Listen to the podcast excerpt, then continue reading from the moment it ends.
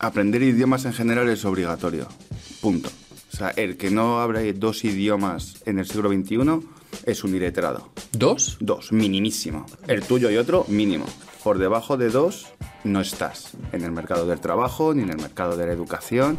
El idioma no es un medio de... es un medio de comunicación que te permite entender una cultura mucho más profunda que ese idioma. Practica, practica el idioma. Es la única manera. Yo tengo la experiencia con mis hijos pequeños, que son bilingües. En casa es español, en la calle es francés. El español es hablando y el francés es jugando porque es la calle y es el core. Así es como aprendes un idioma. Para resumirlo en dos frases, te enseñan a pensar y no a repetir. Yo lo aprendí entre eso y tu casa, porque todos aprendemos mucho más en casa. La educación y el conocimiento no es lo mismo. El colegio da conocimiento, la educación te la traes de casa. Hola, limoneros. Eh, ¿Creéis que es importante aprender idiomas? Pues hoy vamos a hablar de aprender idiomas, pero desde el punto de vista del francés. Y tenemos a David Champere con nosotros. Hola a todos. Bienvenidos a David. ¿Cómo Gracias. estás? Nervioso, nervioso, Nervioso. Tenía muchas ganas de estar aquí. es verdad. Bueno, David vive en Francia. Sí. eh, y, y hace tiempo que estábamos intentando programar eh, que apareciese aquí con nosotros en el limonero. Desde el primer episodio. Desde el primer episodio, eh, porque, porque a mí me parece muy interesante lo que haces, ¿no?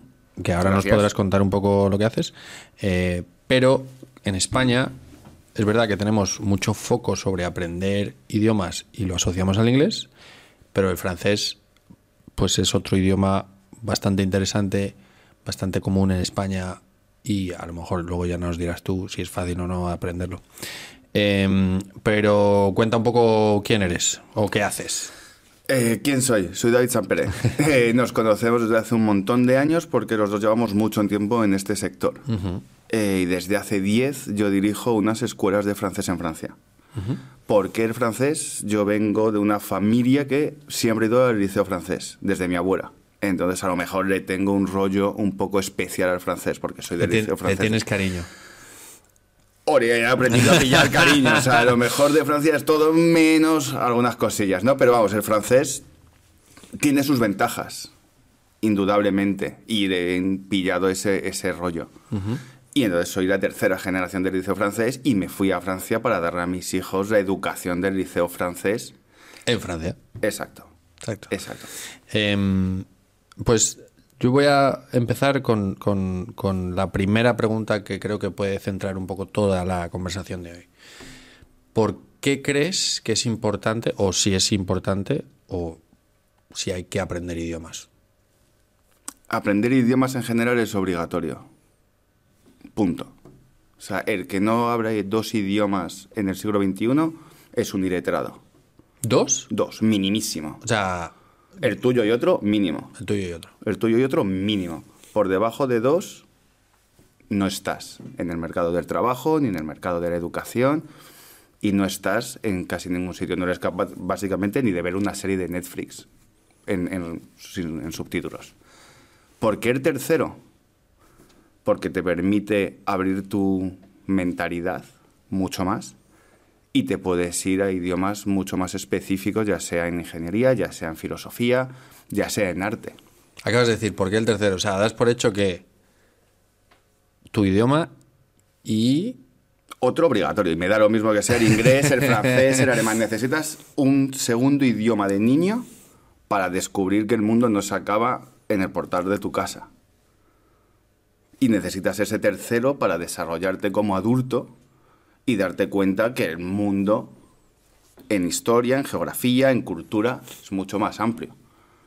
Me gusta que estás tocando ese tema de cultura, de del mundo y demás. Sí es verdad que eh, cada vez la tecnología se está desarrollando en una dirección que parece que el- vamos a tener un pinganillo aquí y se y nos un va a USB en otro lado, sí. no, es Elon Musk el que lo dice, no soy yo. Exacto. ¿Hasta cuándo tú que estás en este sector de, formación de idiomas y que estás viajando por el mundo y que le vas contando a la gente eh, pues lo que hacéis en vuestras escuelas, eh, ¿hasta cuándo crees que va a ser necesario aprender idiomas? Siempre y cuando quieras entender una cultura. O sea, el idioma no es únicamente un medio de comunicación. Lo que te aporta el idioma, y cualquiera de ellos, es la capacidad de entender la cultura y, lo que te está contando la otra persona por sus vivencias. Tú puedes hablar ser extranjero y hablar español. No por ello vas a entender la mentalidad de un español. Necesitas aprender, pero si no hablas ese idioma, es casi imposible que entiendas por qué los españoles somos como somos. Entonces, de ahí viene lo del idioma, para entender el por qué la persona con la que estás hablando te está dando esos argumentos. Porque eso es lo único que una máquina no te va a poder hacer, que es explicar cómo es una persona en base a su historia y a la historia que era aprendido por generaciones y generaciones. Porque los ingleses son ingleses y los americanos americanos, a pesar de hablar el mismo idioma. Tú lo sabes, yo lo sé, no se parecen en nada entre ellos. Porque los españoles o los mexicanos o los ecuatorianos o los colombianos, argentinos... Tienen una parte en común, se pueden comunicar y se pueden entender. ¿Cómo vas a entender a una persona con la que no puedes compartir el idioma? Un tercer idioma, o sea, un idioma común que no es ni el suyo ni el tuyo, no permite una comunicación de ideas, pero no de sentimientos ni de cultura. Tú puedes hablar con un alemán en inglés y hablaréis de un tema pero nunca vas a llegar a nada muy profundo con un alemán hablando en inglés. Si el alemán habla español o tú hablas alemán, la comunicación es mucho más profunda. Y por eso hay que aprender idiomas únicamente. Me mola mucho que lo estés conectando al tema cultural. Porque es verdad que yo veo como muchas veces las familias que vienen a hablar con nosotros aquí a Lemon Tree em, se enfocan en, no, quiero aprender un idioma, aprender un idioma, aprender un idioma Em, es verdad que mucha gente dice, quiero conocer una cultura distinta y ese tipo de cosas, pero como que lo tienen muy enfocado en aprender un idioma. Y yo muchas veces les digo, si solo quieres aprender el idioma, apúntate a una academia en la esquina de tu casa, en tu barrio, lo que sea, o hazte un intensivo. Pero no hace falta que te vayas y viajes a, otra, a la otra punta del mundo para aprender un idioma. Con esto que me estás diciendo, a mí me mola mucho ese nexo que haces con el tema de la cultura, porque inconscientemente estoy entendiendo que para aprender un idioma, hilado al tema de la cultura, sí o sí, tienes que ir a ese país a aprender. Porque hay que bebérselo, hay que comérselo y hay que vivirlo el idioma. Y hay que conocerlo. Y tienes que estar en situaciones reales para, que el, idioma no sea solo idioma. Es que el idioma no es solo idioma. Es que el español no son las reglas gramaticales. Es que es Cervantes, es que es el Quijote, es que es arte. Eso es el español. Tal y con donde estás tú. La historia del retiro, por donde está vuestra oficina, es parte del español. Y si le echas un poco de historia, a mí me encanta enseñar Madrid a turistas, amigos turistas de Francia. Porque no es que estés enseñando español, pero les das ganas no ha habido mejor campaña de aprender español que la casa de papel en Netflix. Eso es verdad. Y de repente todo el mundo quería aprender español. Vale, que no todo el léxico era maravilloso, pero el, la mejor campaña este año para aprender francés ha sido Emily in. Y lo único que no hay en esa serie es el idioma. Es la cultura del francés sin el idioma, porque hay cuatro palabras sueltas chorras, y todo el mundo ha querido a vivir y aprender francés porque Emily aprendía cuatro palabras chorras. El idioma no es un medio de es un medio de comunicación que te permite entender una cultura mucho más profunda que ese idioma. Qué bueno. Qué bueno. ¿Y cuáles son los retos que tú crees que la gente tiene, sobre todo a lo mejor un español, para aprender un idioma? siendo malo, la vaguería.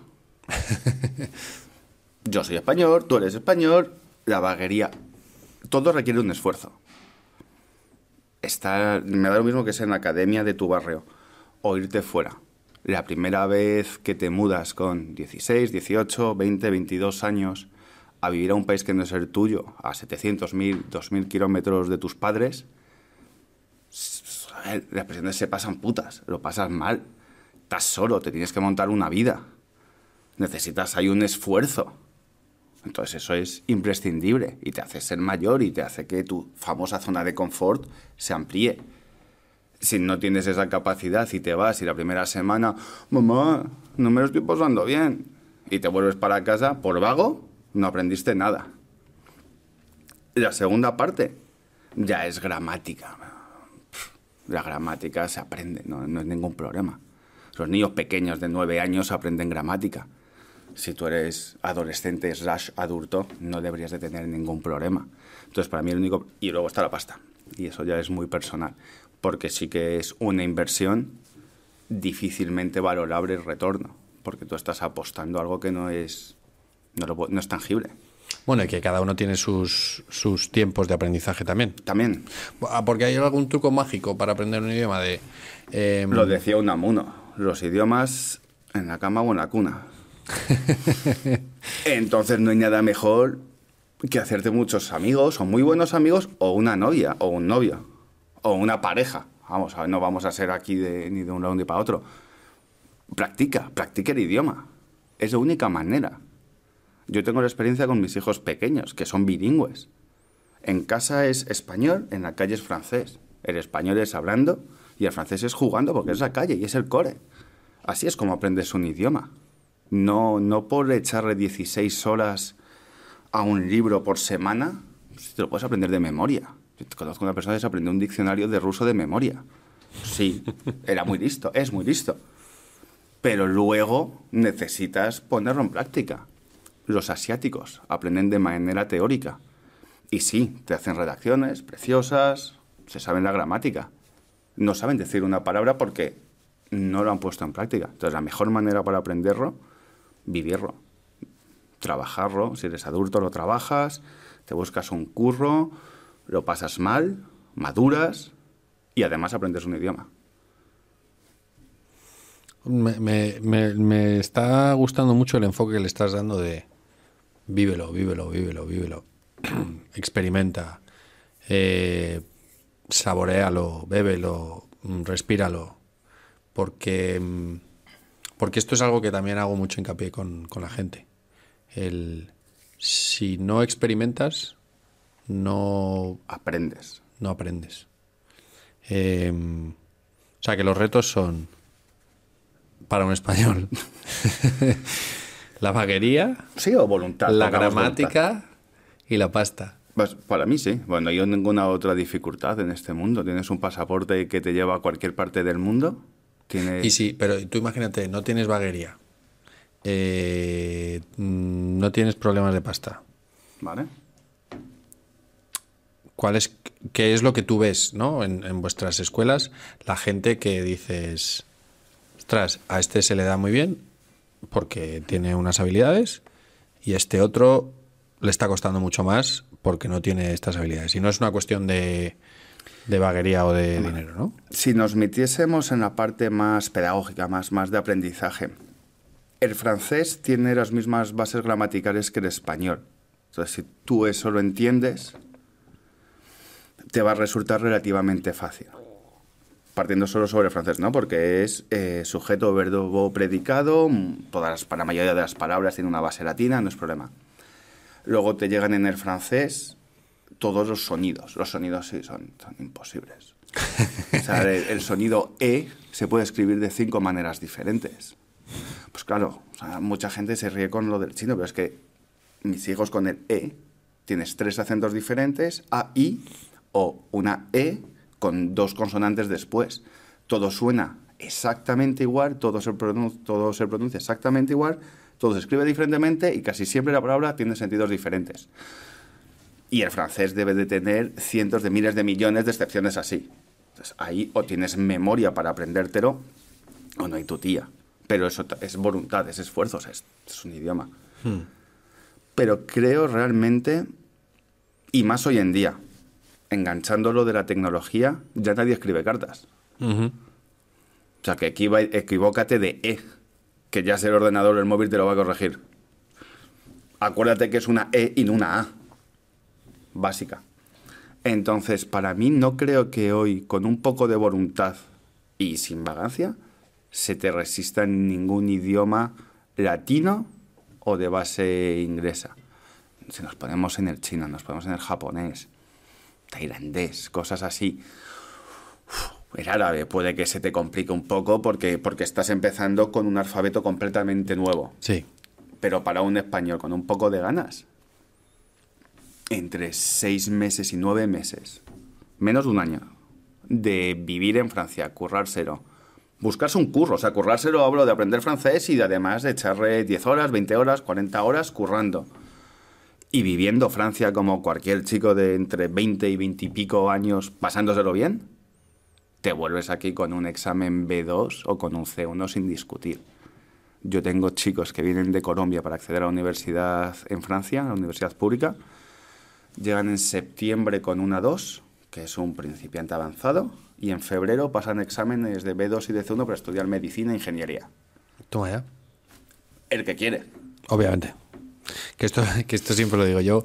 eh, la experiencia que cada uno viva depende 100% de lo que ellos elijan vivir. Exacto. O sea, si tú eliges mm, aprender, vas a aprender. sin duda. Si eliges no Irte de fiesta y no aprender, no vas a aprender nada, absolutamente. 100%.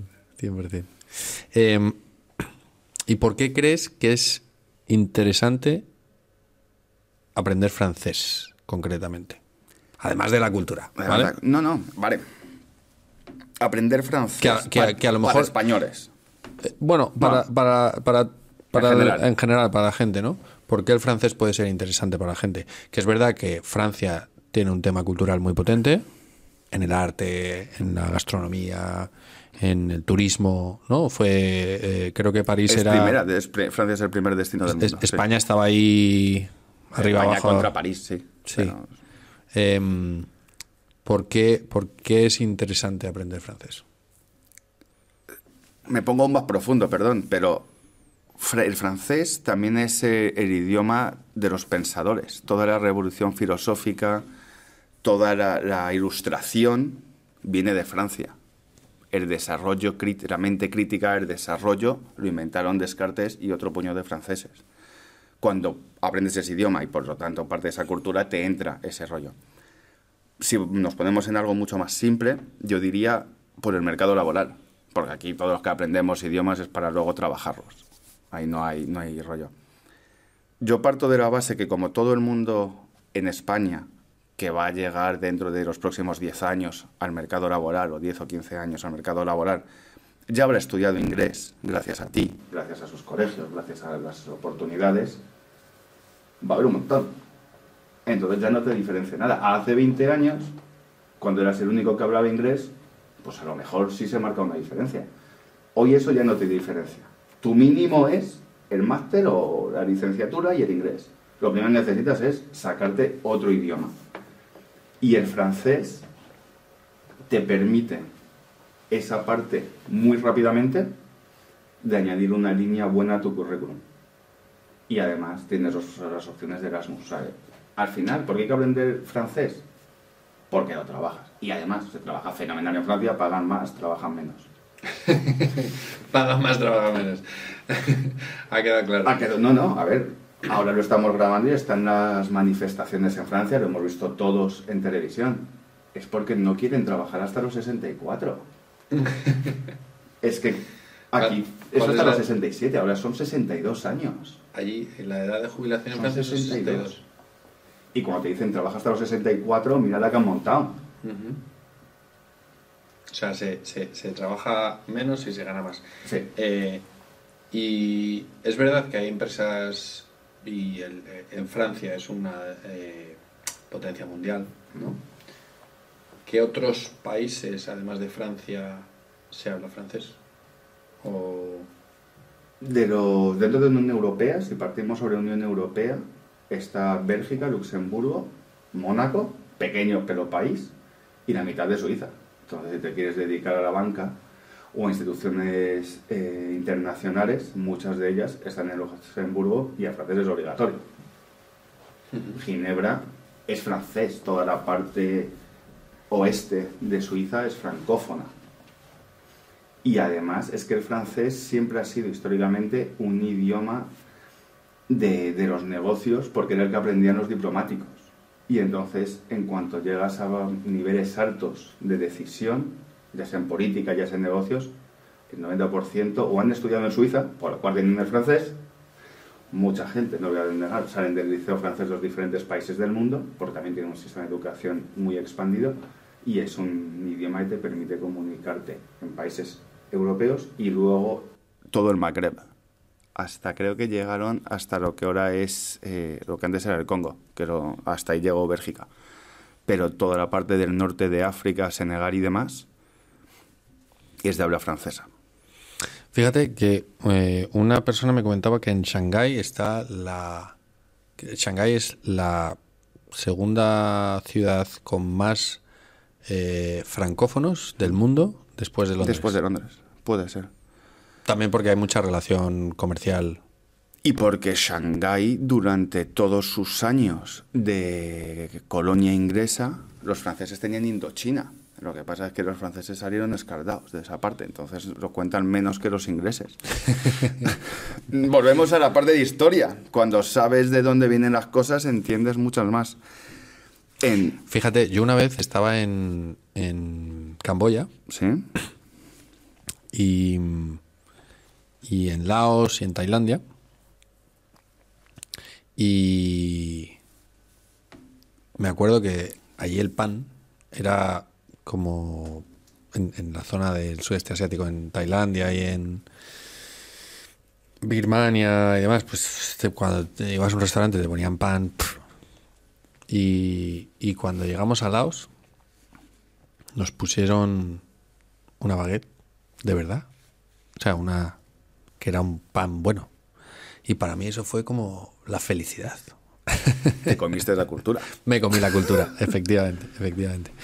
Em, o sea que el francés tiene mucho impacto comercial, tiene mucho impacto dentro del mundo financiero, tiene mucho impacto dentro de la diplomacia.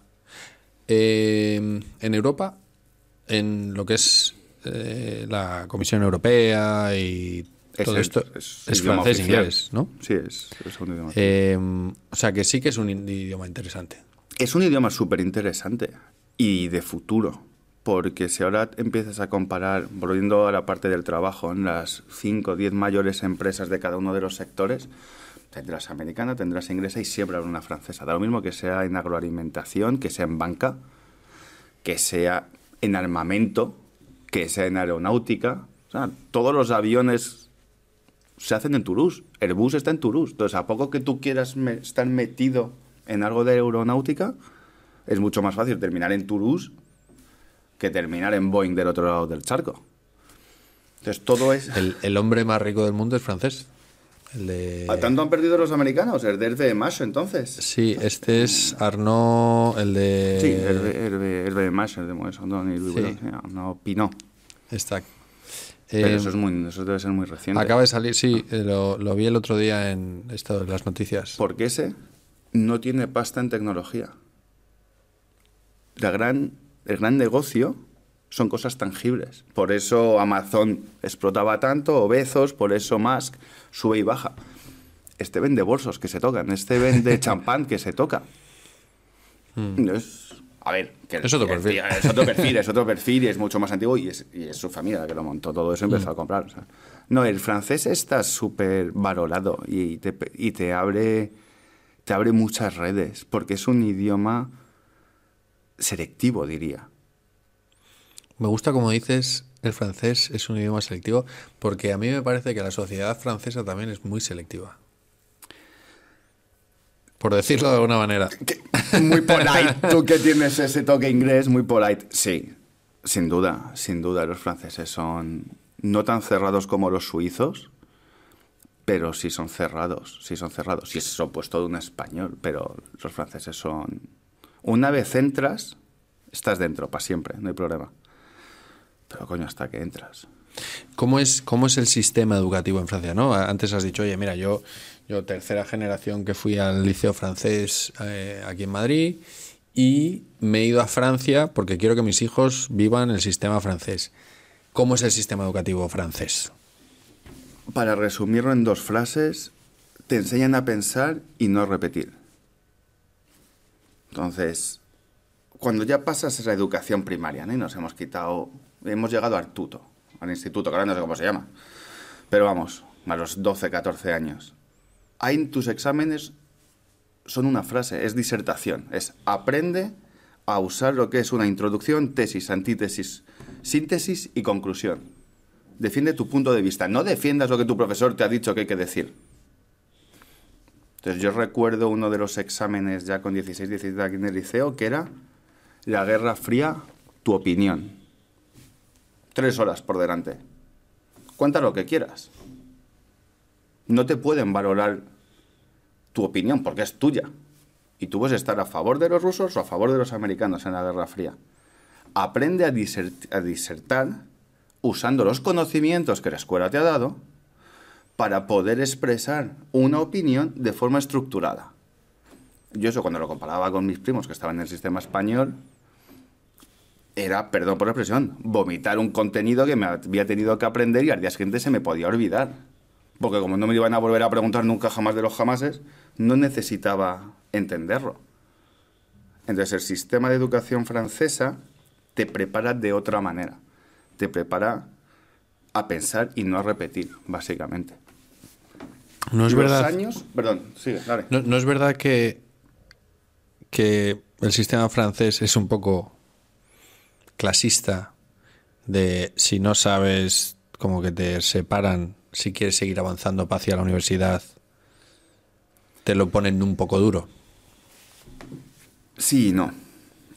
El sistema francés, yo ahora ya hablo de mi caso personal al 100%, ¿vale? Tú tienes el público y lo que allí llaman privado, que sería lo equivalente a un concertado. El público es gratuito y es de una caridad estupenda, siempre y cuando te toque el barrio donde no vas a encontrar problemas, que puede ocurrir como en todas las ciudades, ¿no?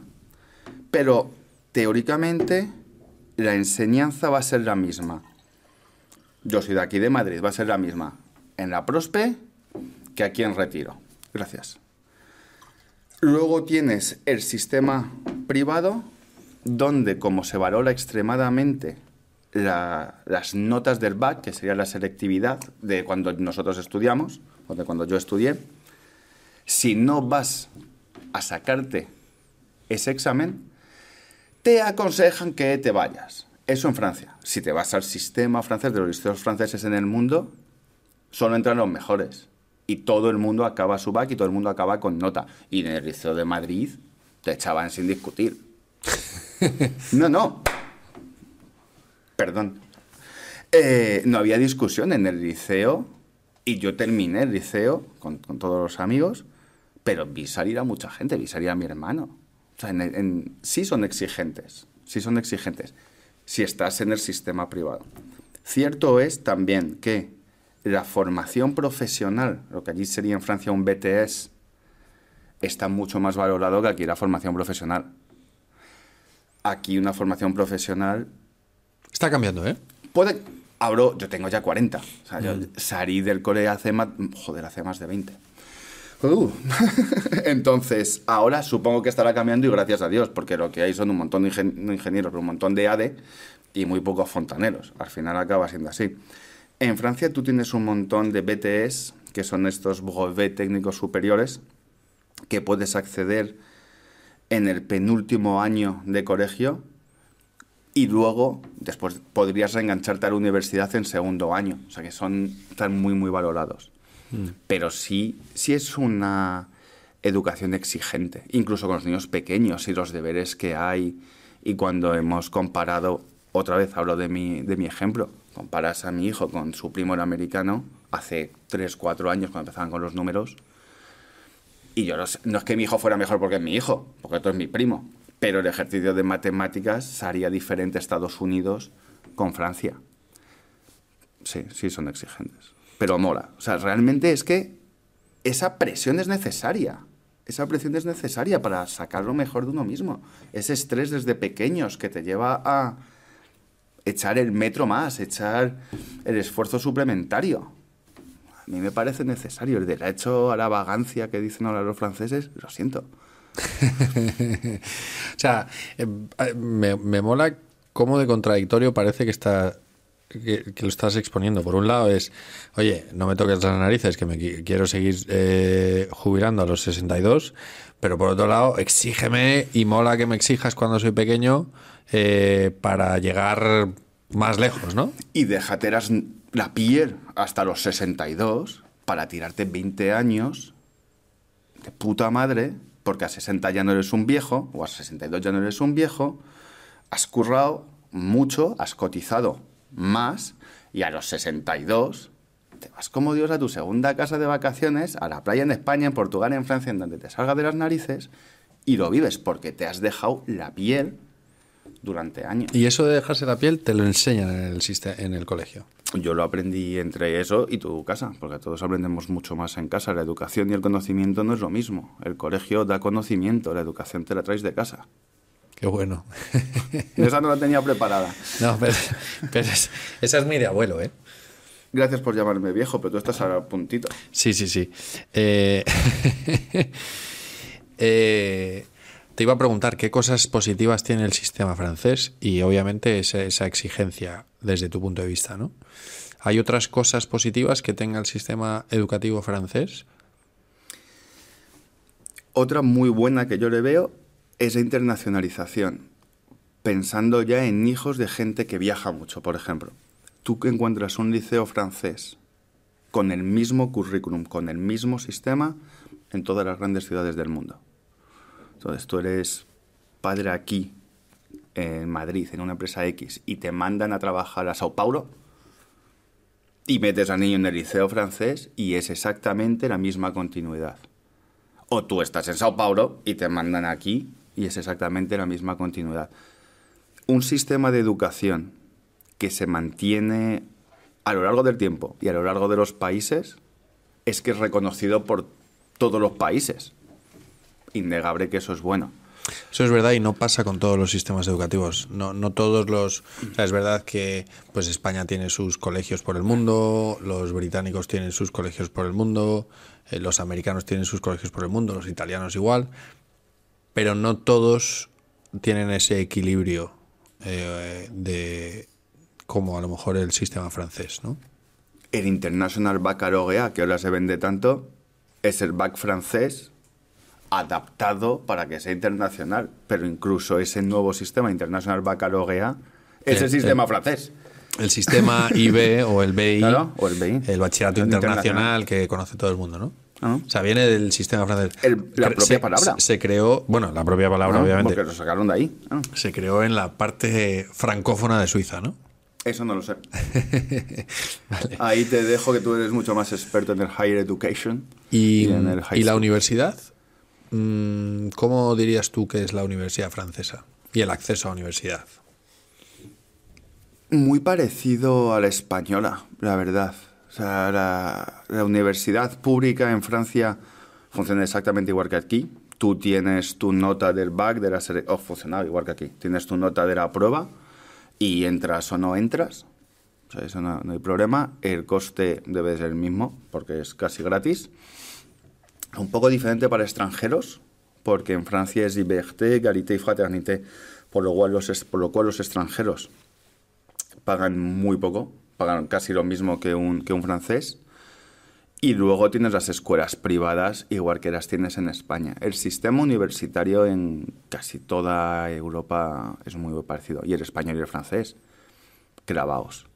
Ir a una Sorbona o ir a una universidad de Salamanca, pues a lo mejor pagar más por las cervezas. Pero la educación y el nivel de exigencia y la caridad y el reconocimiento debe de ser ex- exactamente el mismo. Es posible que la diferencia esté en que hay mucha más gente de fuera queriendo acceder a una universidad como la Sorbona, porque a lo mejor tiene más nombre, que queriendo acceder a una autónoma o a uni- bueno, sigo con la de Salamanca porque es la más antigua, pero para mí es la única diferencia. Y luego los españoles y los franceses tienen la ventaja del Erasmus Plus o del Erasmus. Eso es algo que incluso volvemos al principio, los frenos o las dificultades del idioma. Vete a hacer un Erasmus con 18 años porque eso lo puede hacer casi todo el mundo. Y no te quedes con los españoles de cervezas. Cúrratelo un poco e intégrate. Vuelves del Erasmus. A lo mejor no te has sacado ni un crédito de la universidad, pero te has sacado el idioma. Y vale mucho más Sí, que los créditos. 100%, 100%. Y has vivido la cultura y has experimentado, eh, que es lo que estamos diciendo, ¿no? Pues mola todo esto que nos estás contando. Me da la sensación que eres muy pro, pro, pro eh, sistema educativo francés. Soy muy pro, pro, pro, sal de lo que te dieron de pequeño y búscate las castañas. Y ahora soy especialista en el francés. Pero me gustaría terminar un poco la conversación que estamos teniendo con una pregunta que le hacemos a todo el mundo, que es ¿cómo crees que debería ser o que será la educación de los hijos de tus hijos? La educación del conocimiento. El sistema educativo. El sistema educativo, vale. O sea, porque luego cada uno efectivamente se educa en su casa como sea, pero el sistema educativo, De los hijos de mis hijos. hacia dónde está yendo, eh, teniendo en cuenta el Eso tema es de los- dentro de 40 años, de 50 años aproximadamente, ¿no? En el 2080, por ejemplo. a la medida, estoy convencido, que se parecerá mucho más, creo, al sistema americano de los majors y los minors, porque cada uno estudiará lo que le gusta, porque lo que no te gusta te lo hará una máquina. Entonces, te podrás de verdad dedicar a estudiar tu pasión. Y me da lo mismo que tu pasión sea el desarrollo de la patata o los bichos de, de CSI cuando éramos pequeños o el arte, porque la gran mayoría del conocimiento del mundo estará a dos clics.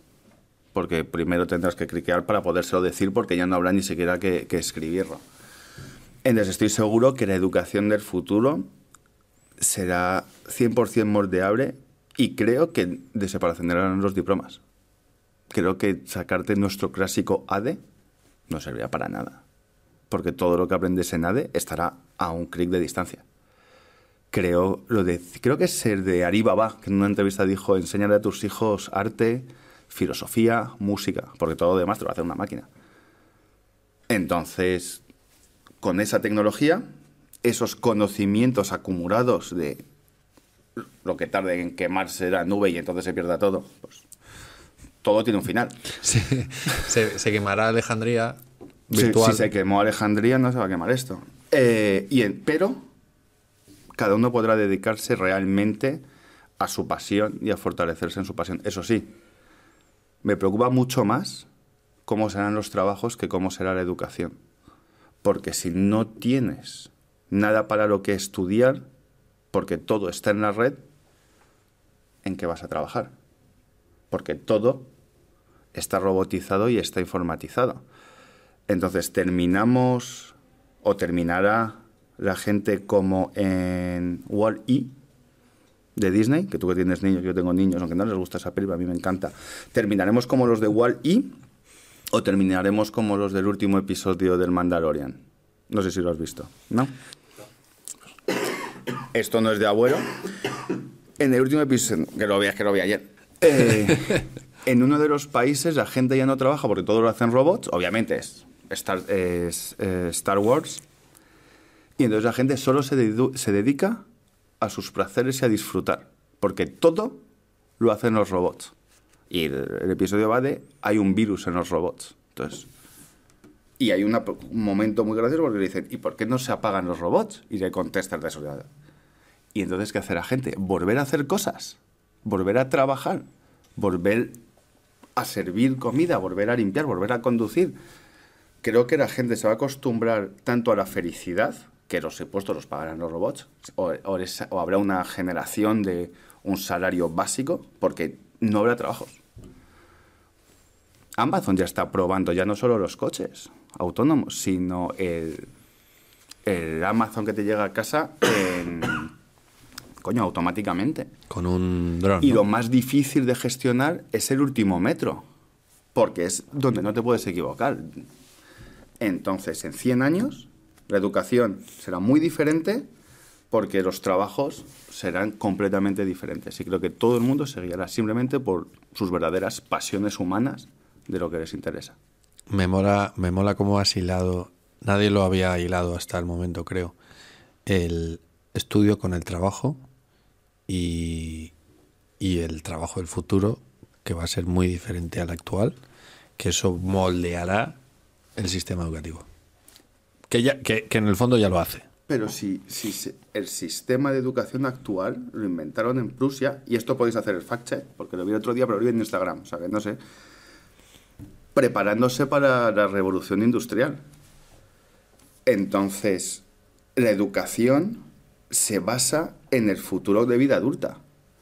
Tú de niño en la prehistoria seguramente te enseñarían a cazar, no a hacer matemáticas, porque las matemáticas en la prehistoria no serían para gran cosa. Ahora Para no saber cuántas pieles necesitabas para hacerte un abrigo. no, coño, porque eso te las ponías encima, no hacía falta contar, era el frío que tenías. Pero lo que quiero decir es que la educación se, es una preparación para el futuro. ¿Tú por qué estudiaste eso que estudiaste? Yo porque estudié lo que estudié. Para el trabajo. No por mi pasión de los idiomas y viajar por el mundo. No, para trabajar mucho para poderme pagar los viajes. Pero estaba el trabajo. El futuro va a ser igual. Solo se estudia para trabajar. Porque por eso estudias medicina o economía o arquitectura, porque quieres trabajar los próximos 40 años o abriendo tripas, o vendiendo bicis, o, o motos, o dibujando casas. Pues el futuro es lo mismo. Qué bueno. Pues eh, David, muchas gracias, No, gracias eh, por tu tiempo, por venir. Todo el mundo aprende francés. Que, Conmigo. Eh, exacto, Franz Lang. David, La mete, cuña. mete la cuñita. Eh, me, ha, me ha gustado lo que me has contado y, y me has dado unos puntos de vista muy interesantes sobre el francés y sobre lo interesante que es el francés, que yo no lo tenía tan, tan, tan claro. Y después de esta charla, ya sabéis, chicos, francés a tope. Y Y, en seis meses, nueve meses, Currando. Currando de currándote, trabajar, decir currándote el idioma, currándote el idioma, podemos tener un B2. Fácil, sí. Un B2. Vale. Eh, pues nada, hasta la siguiente. Gracias. Gracias por estar ahí. Hasta luego.